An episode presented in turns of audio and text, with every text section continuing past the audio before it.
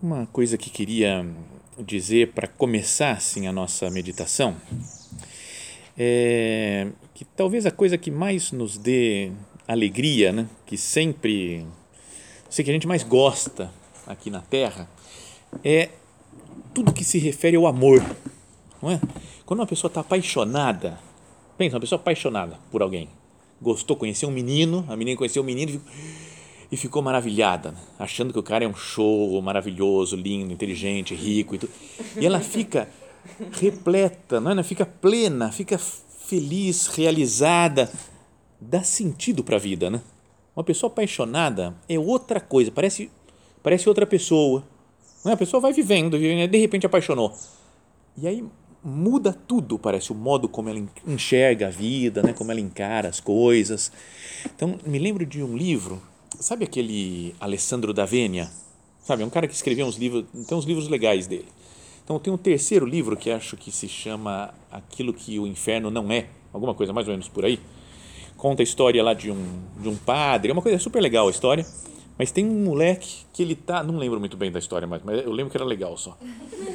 Mas ele sai de casa e fala, tá tudo triste, chovendo, tava horrível o tempo mas ele, porque ia encontrar com a menina que ele amava, estava tudo luminoso, ele nem percebia, sabe que estava que tava chovendo, que estava ruim o tempo.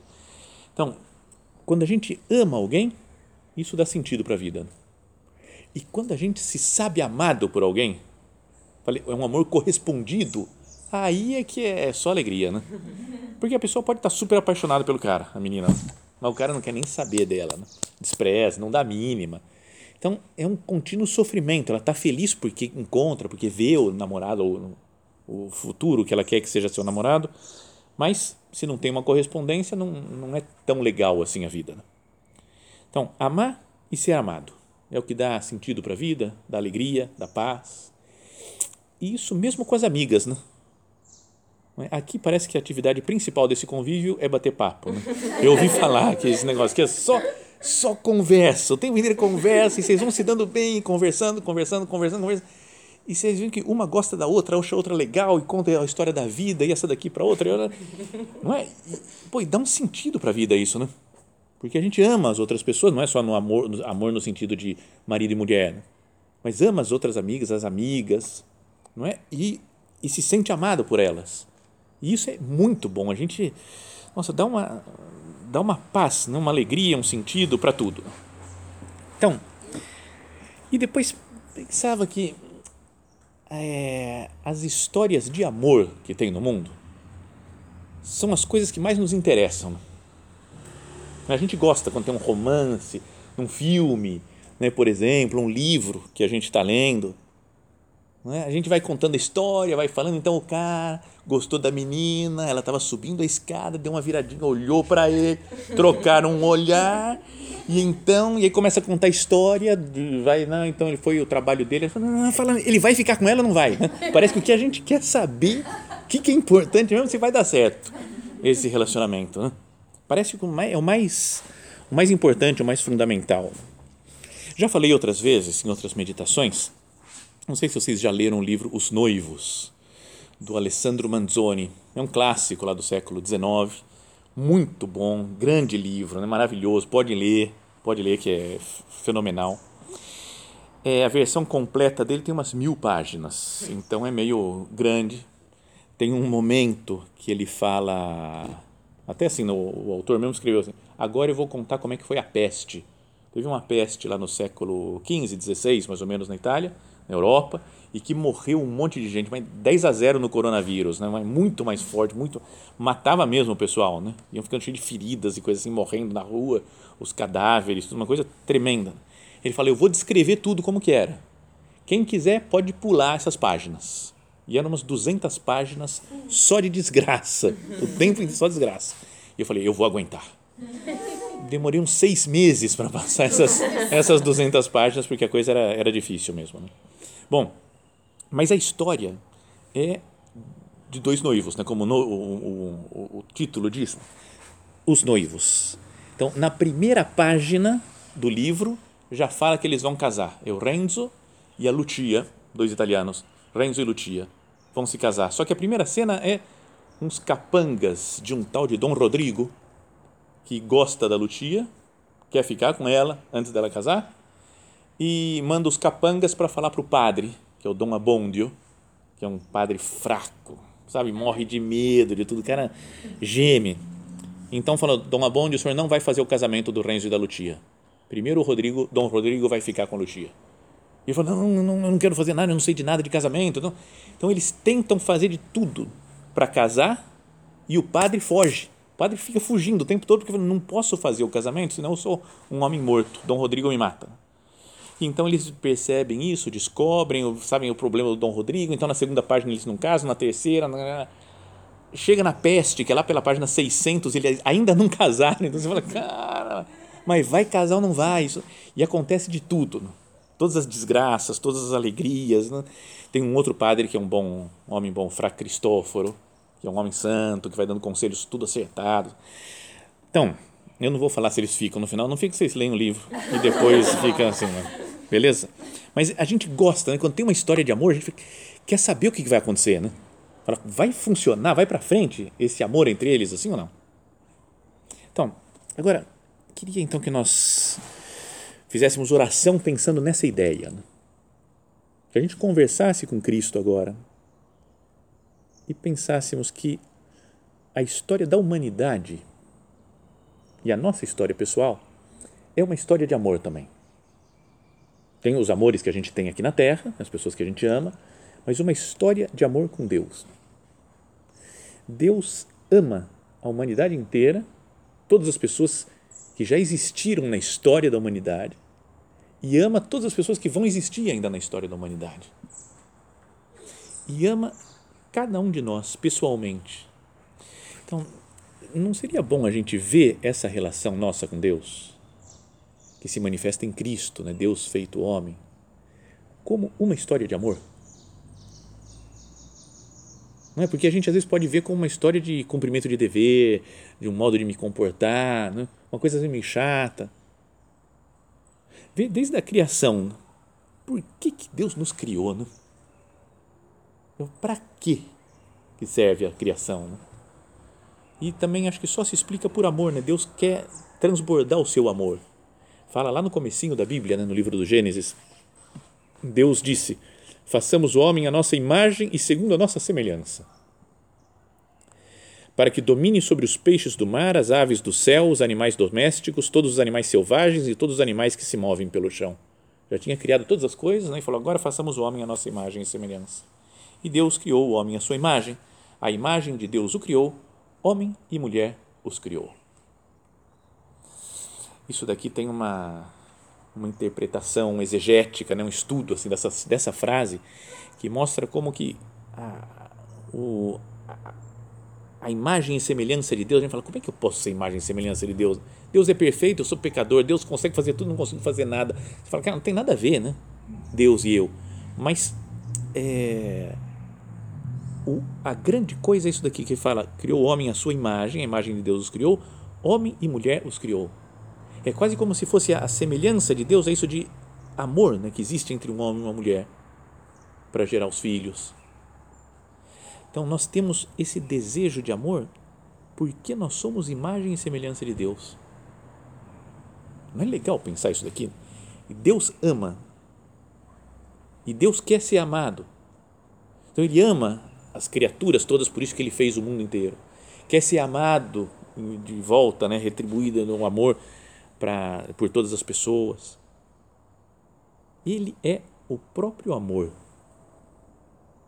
O que, que é o amor? A gente gosta de história de amor, que dê certo, né? que se realizem o amor entre duas pessoas, mas o amor em si é o próprio Deus. Deus caritas est. Deus é caridade, Deus é amor. Sabem que eu já contei alguma vez essa história aqui, mas é quando eu conheci a obra é, uma vez, então não sei, eu contei em algum lugar, contei esse negócio, eu já não sei mais onde eu falo as coisas. Bom, há muito tempo eu já não sei mais onde eu falo as coisas. Mas, é, quando eu estava no primeiro ano do ensino médio, tem um amigo meu, que hoje é da obra, né? E, mas não era, estudava comigo na mesma classe, né, os dois lá, assim. E aí ele falou: Ô, oh, vou te levar no Opus Dei um dia. Falei, Opus Dei? O que é esse negócio daí, Opus Dei? Ah, é um lugar que tem, um, tem uns padres lá, tem uns livros, leva uns livros lá, a gente estuda. Esse era o resumo da explicação. Tem um padre, dá umas palestras e tem uns, lá, leva uns livros para estudar. E aí eu falei, não, tá bom, depois a gente combina, mas daí não combinou mais nada. Passou o tempo, uns meses assim. Aí um dia eu estava saindo do colégio e ele falou, Guilherme, peraí, tem que falar com você. Eu falei, tá bom, fiquei esperando, falei, acho que ele vai falar desse Opus Dei que ele começou aquela vez a conversa e não, não falou mais nada. E aí ele chegou e perguntou, quem é Deus para você, hein? Do nada, sabe, saindo do colégio, o cara vem e fala, quem é Deus para você? Cara, sei lá, não sei. É, bom, Deus é nosso Pai, Deus é o Criador de todas as coisas. Deu a explicação que eu sabia, sei lá, da, da época. Né? E ele falou, não, porque Deus é assim, ó, você conversa com Deus, você fala isso para Deus, você não sei o quê, porque Deus é assim, Deus... Ele começou a me dar uma aula de doutrina na, na, na, na rua, no colégio, na frente da na calçada lá. E aí começou a falar um negócio que era, Deus não é bom, Ele é a própria bondade. Deus não é belo, Ele é a própria beleza. Deus não é inteligente, Deus é a própria inteligência. Porque Deus é assim, não sei o que, ele começou a falar, e aí eu, quer inopus dei? Falei, vamos, né? Se é assim, Deus é tudo isso daqui, quer inopus dei, vamos. Eu não, não, não tinha muita relação direta assim, com a coisa de quem era Deus, e vamos no opus dei. Mas ele, esse negócio de Deus não é belo, ele é a própria beleza. Não é? Deus não é que ele ama, ele é o próprio amor. Ele é o próprio amor. O que existe de amor no mundo é Deus. Né? Então, olha só o que fala a primeira carta de São João, capítulo 4, para quem quiser meditar lá. Caríssimos, amemos-nos uns aos outros, porque o amor vem de Deus. E todo aquele que ama nasceu de Deus e conhece Deus. Nossa, todo mundo que ama. Mesmo essa história de amor, não é só o amor que a gente pensa, não, caridade, para com os pobres, vou ajudar os outros, um amor que fala, é trabalho, tem que servir os outros, tudo isso é, faz parte do amor. Né? Mas até mesmo esse, esse sentimento de amor, de gostar das pessoas, o gostar de ser amado, a segurança que a gente sente quando é amado, tudo isso fala, amemos-nos uns aos outros, porque o amor vem de Deus. E todo aquele que ama nasceu de Deus e conhece Deus. Quem não ama não chegou a conhecer Deus, pois Deus é amor. Então, às vezes a gente pode pensar, né? Falar, ah, eu não, não amo muito Deus, não conheço muito, estou meio distante, mas eu tenho um coração, eu amo tanto as pessoas. Beleza, tem Deus. Se ama mesmo as pessoas, Deus está presente. E aí São João fala: Foi assim que o amor de Deus se manifestou entre nós. Deus enviou seu Filho único ao mundo para que tenhamos a vida por meio dele. Então a prova né, definitiva de amor é que Deus manda o seu Filho, que é a segunda pessoa da Santíssima Trindade, para se fazer homem e conviver conosco para poder ter uma relação pessoal. Né? Porque tem gente que fala, é difícil amar Deus, né? Deus está lá, né? não consigo ver, meio sei lá, não dá para ter uma coisa assim de igual para igual. Mas a gente tem que conseguir que com Cristo dê certo isso. Porque ele é uma pessoa, é um ser humano que a gente conhece a sua história e que fica para nós na Eucaristia, fica para nós na sua palavra. Então, se a gente se apaixona por Cristo, a vida cristã, né, a luta pela santidade, tem muito mais sentido. Não é uma coisa que eu tenho que fazer, né? mas é uma coisa que eu sinto amor por Deus. Fala, nisto consiste o amor. Não fomos nós que amamos a Deus, mas foi Ele que nos amou. Ele amou primeiro e nos enviou o seu Filho como vítima de expiação pelos nossos pecados. O fato, né, a prova de que Deus nos ama totalmente, definitivamente, pessoalmente, é olhar para Cristo na cruz. Né? Falar, Jesus morreu na cruz por mim. Nisso consiste o amor. Né? Não fomos nós que amamos a Deus, ele que nos amou e nos enviou seu Filho para que nós para morrer por nós, né? para que nós tenhamos vida nele. Né? Então, fazendo a nossa oração, vamos nos perguntar, Senhor, a minha vida de relação com você é de amor? Tem sido amor? Tudo, tudo que a gente ouve, né? quando frequenta um centro da obra, quando vem aqui num convívio, tudo que a gente aprendeu dos nossos pais, de, de rezar, de ir à missa, fazer oração, é porque tem que fazer ou é por amor? A minha relação com Deus é uma é o cumprimento de umas regras. Né? Ah, tem que fazer isso daqui. Vou fazer isso, isso, isso, isso, isso. Tudo planejado, tudo esquematizado. Ou eu tenho que atuar de uma certa maneira. Ah, eu queria mesmo fazer tal coisa, mas não pode. É pecado. Já vamos falar que é pecado. Então, eu quero fazer do outro jeito agora só para ficar, porque estão dizendo que o certo é fazer assim. A vida fica uma chatice, né? Sério, com toda sinceridade, né? Não precisa falar em voz alta aqui, mas às vezes quando começam a falar muito, né? Tem que fazer isso daqui, tem que fazer aquilo, porque o cristão se comporta dessa maneira. O cristão pode fazer isso, o cristão não pode fazer aquilo. Ele tem que se comportar. Eu falo, oh, não aguento mais. É muito chato, né? Se não é por amor, não é porque eu fiquei apaixonado, a vida fica muito chata. Então, por exemplo, também ouvi falar que vocês vão ter, como é que chama? Workshop, né? De, de saber como cuidar de uma casa, por exemplo, como fazer uma comida, como passar camisa, todos esses negócios daí, assim, parece que vai ter uns esquemas assim, ó. Se você vai fazer um negócio assim, ó, aqui entre nós, é chato, né? Não é? Vou passar camisa. Quem que é da nós? Meu sonho, a, nasci com esse sonho, passar camisa. Lavar banheiro, que delícia. Eu perco a cabeça por lavar um banheiro. Não é, não, é muito chato. Para todo mundo é chato.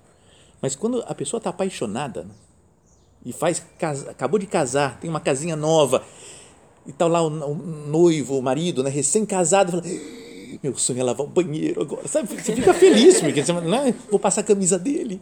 Nossa, essa camisa eu faço a melhor coisa do mundo. Não é porque, sei lá, porque está apaixonado. Então tem um monte de coisa chata que a gente faz e não parece chato, parece super legal. Né? Então, já pensou se a gente conseguisse isso, né? Que as coisas da vida cristã, missa, oração, terço, penitência, agora que vai começar a quaresma, fosse tudo legal, né? Falando, meu Deus, que alegria poder fazer, porque eu te amo mesmo. Não, olha só, porque Deus nos cria por amor, é o amor que nos cria, né? É o amor que nos redime, né? Que nos salva morrendo na cruz, né? É o amor que nos chama para viver junto com Ele. Enquanto nós não descobrimos que esse amor de Deus, a gente não descobrir esse amor de Deus, que é manifestado em Cristo Jesus, é difícil progredir na vida espiritual. É tudo um fazer as coisas contra a vontade. Vamos lá. Por que, que tem que fazer? Porque tem que fazer. Vamos lá. Por que, que tem que fazer? A gente nem sabe muito bem por quê, né? Não é? Sei lá, fala Vamos rezar o terço, vocês rezaram o terço agora. Por que, que tem que rezar o terço? Ah, não sei. Eu canso, repeti tudo, tá louco. Ah, mas Nossa Senhora falou que tem que rezar, né? Então vamos rezar. Apareceu Nossa Senhora, falou, reza o terço todo dia. Vamos rezar. Cara, se a vida é assim, né? Onde é que está o amor, né? Já pensou um começo de namoro que está assim, né? O namorado fala, ah, vou ter que encontrar com ela agora, pelo amor de Deus. Cara, não vai muito para frente esse namoro, né? Então, que a nossa vida de relação com Deus seja de amor. Vamos pensar nisso, né? Deus nos amou primeiro, Ele começou essa história de amor. É, fala no Evangelho que Jesus, tendo amado os seus que estavam no mundo, amou-os até o fim. Então, ele amou primeiro e amou até o fim, a vida inteira, o tempo todo amando. Né? Em outra passagem da Bíblia fala no, no livro do, acho que é do profeta Jeremias, que diz: Com amor eterno te amei. Então, a parte de Deus está tudo certo. Ele ama, tem também a relação entre marido e mulher, namorado e namorada. A, imagina a namorada está super apaixonada pelo namorado, mas sempre tem, ainda seja uma coisa super mínima, pequeniníssima, uma certa desconfiança. Vai que um dia ele deixa de me amar, né? Ele cansa de mim ou me trai, né? sei lá, existe, uma, mesmo que o cara seja super bom, santo, maravilhoso, apaixonado, etc. Mas sempre pode acontecer, porque os seres humanos são falhos. Né? Agora, com Deus, não tem perigo da parte dele. Né? Será que ele vai me abandonar? Não, pode esquecer que não tem. O único problema é a gente abandonar Deus. Né? Então, é a gente só tem que cuidar, digamos assim, do, do nosso comportamento. Porque o comportamento de Deus está garantido, ele já nos amou primeiro nos ama até o fim, nos ama, ama com amor eterno. E já enviou seu filho como vítima pelos nossos pecados. É a prova definitiva do amor de Deus. Então, uma pessoa que se sente assim, super amada. Imagina que fosse o namorado de vocês, os que têm namorado, assim, ele é o melhor cara do mundo, eu sei que ele é o melhor, o mais inteligente, o mais legal, o mais rico, o mais perfeito, o mais santo, o mais coisa, e me ama totalmente, e ama só a mim. O resto, ele nem existe as outras mulheres para ele. Ele ama só a mim. Vocês iam falar, nossa, eu sou a escolhida. Mas, e não é que isso daria uma grande alegria e uma grande segurança? Não é dada, você se sente amado, você fica alegre, o tempo todo está alegre, porque é amado, e, e, se sente seguro, porque é amado. E depois tem que, traz consigo uma, um desejo de corresponder, né? Ele fala, pô, eu quero fazer alguma coisa por ele também, né, por amor. Então, com Deus é assim, né? Deus é o melhor que tem. Então, a vida cristã deve dar alegria, segurança e um desejo de corresponder. Né? Então, alegria. Vamos pensar como é que anda a nossa alegria. A minha vida espiritual é uma vida alegre? É alegre quando a gente está aqui no convívio, legal, encontra gente, fala bobagem, não sei o que, a gente se diverte, fala, nossa, isso é demais. Mas depois estou sozinho, tenho que estudar, tenho que trabalhar, tenho que fazer as coisas. Ah, eu não consigo me santificar. E fica aquela tristeza. Ah, meu Deus, eu só peco. Eu não melhoro não é aquela vida interior choromingada, sabe? Fica sempre uma reclamação. Às vezes eu fico imaginando, e já falamos isso outras vezes, né? Vai de novo repetido. Mas Deus, às vezes, lá no centro, imagina o centro, no, no sacrário, ele fica lá na hóstia santíssima e fica escutando o pessoal lá no centro. Agitado, é, todo mundo rindo, gargalhadas, aquela coisa. Aí entra uma na capela, entra no oratório e, ai meu Deus, eu sou muito pecadora, meu Deus do céu. Me ajuda, que dia que eu vou tomar jeito, meu Deus, por favor, me ajuda, eu preciso da sua ajuda. Meu Deus, perdão, perdão. Sai e vai embora. E, volta a rir lá. Ele fica lá, aí entra outra. Aí ele vai, essa daqui vai falar uma coisa legal, vai tá, mostrar que está feliz. E de novo, mesma choradeira, meu Deus, me deixaram, me abandonaram, isso aqui não melhora. Eu queria pedir pela minha tia, pela minha avó, pela minha avó. E Deus fala, cara. Não, ele não fala assim porque ele ama, né? Mas não é estranho. A vida espiritual não deveria ser também com Deus como a gente é assim. Sabe que uma vez, esse cara que me levou no centro, uma vez a gente estava saindo, a gente estava frequentando o centro, nem sei se era da obra ainda. Passamos no oratório antes de ir embora para fazer alguma coisa. Ele chegou na frente do sacrário e fez assim: falou, fez assim para Jesus. Eu falei, cara, que ele falou, é que nós somos amigos. E foi embora. Falei, cara, que... sabe, umas coisas meio diferentes, não é que tem que todo mundo fazer assim agora, mas, mas sabe, de ter, de ser feliz com Cristo, né? Tá? A alegria habitual. Se Deus é por nós, quem será contra nós? Fala a Sagrada Escritura, né, São Paulo. Se Deus está do meu lado, se Ele me ama, se deu a vida por mim, ah, eu estou feliz, né?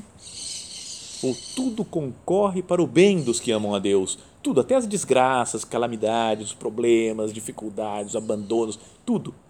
Tudo concorre para o bem dos que amam a Deus. Sabe que o nosso padre escrevia essa frase, ele adorava essa frase né, em latim, pegava um trechinho da frase que é omnia in bonum. Né? Tudo é para o bem, tudo concorre para o bem.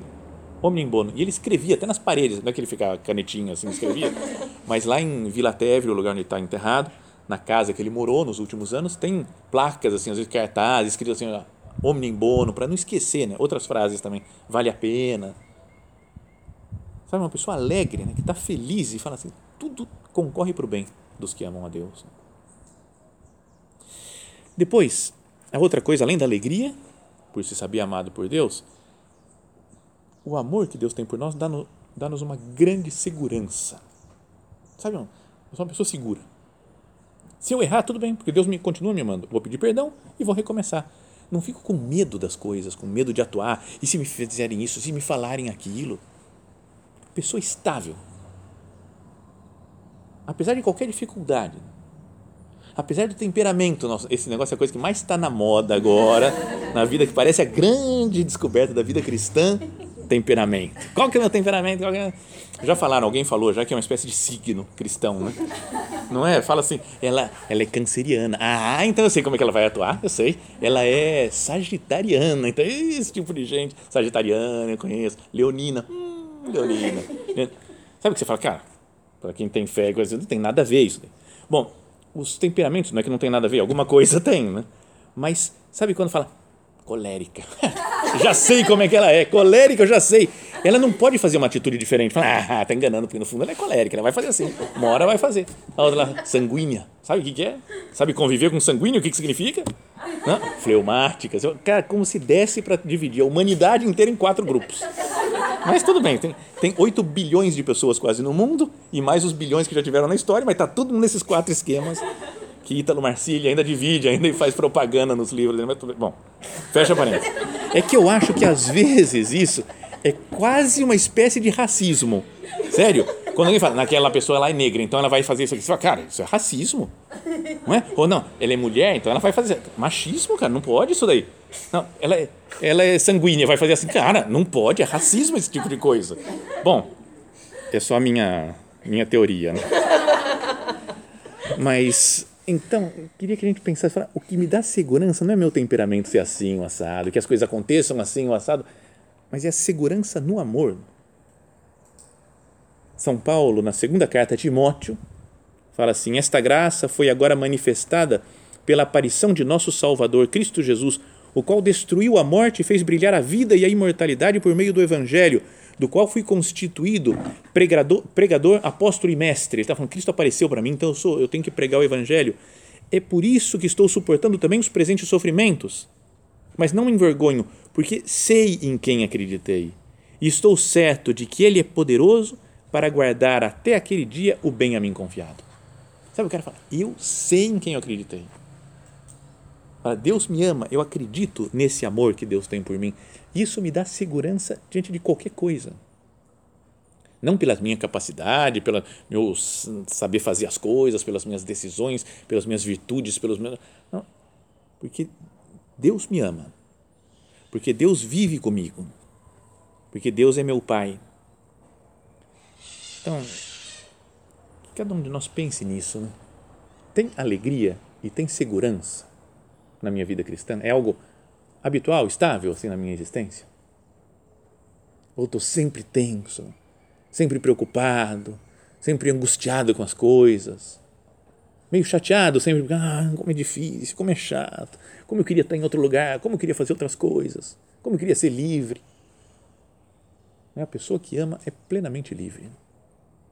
Mas vem como consequência também um, um quase que um desejo natural de querer corresponder ao amor, né?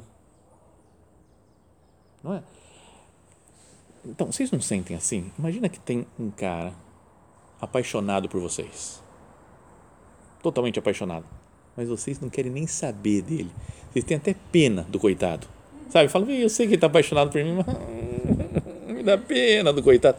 Mas, em geral, a gente, é? a gente sente até um pouquinho de dó, né? A gente, fala, a gente quer até tratar bem. A pessoa fala, nossa, tão, tão apaixonado, coitado. Eu queria tratar bem, queria eu não, não quero fazer ele sofrer. Não é? Até uma pessoa assim, mesmo que a gente não goste, a gente quer retribuir alguma coisa. Né? Ele me ama tanto que eu, eu sinto meio necessidade de, de tratar bem, de, de fazer alguma coisa pela pessoa, de ajudar. Né? Até a pessoa que a gente não quer saber. Agora imagine quem a gente ama mesmo de verdade. Cristo, nosso Senhor, no caso que estamos pensando e que nos ama totalmente a ponto de dar a vida por mim. Se Deus me ama assim, dessa maneira, eu não devia tentar retribuir esse amor, pelo menos um pouquinho. O que, que eu devo fazer? Né? Tá? Então é importante. Queria que a ideia dessa meditação é, é pensar na nossa vida como uma história de amor.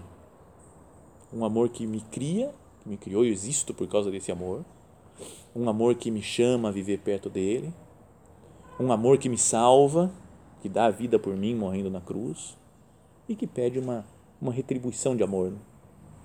Alguém falou já de Cristo, de Deus, como um mendigo de amor. Ele não, não quer coisas que a gente faça, tarefas, de, que é só o nosso amor. Ele tem tudo no mundo, digamos assim. Né? Deus tem todas as virtudes, todos os poderes, domina sobre todas as coisas da terra. Só não tem o nosso amor, se a gente não quiser dar. Então é isso, Deus mendigando o nosso amor, fala: Eu te amo com todo o meu ser divino. Então que nós queiramos né, aproveitar esse convívio né, para rir, brincar, descansar, bater papo, etc., mas também para crescer nesse grande amor que, é, que deve ser a história da nossa vida o amor a Cristo nosso Senhor. Né?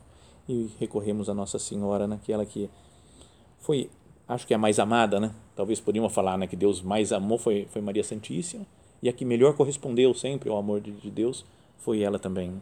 Então, que ela nos ajude a corresponder também a tanto amor que Deus tem por nós. Dou-te graças, meu Deus, pelos bons propósitos, afetos e inspirações que me comunicaste nesta meditação Peço-te ajuda para os pôr em prática.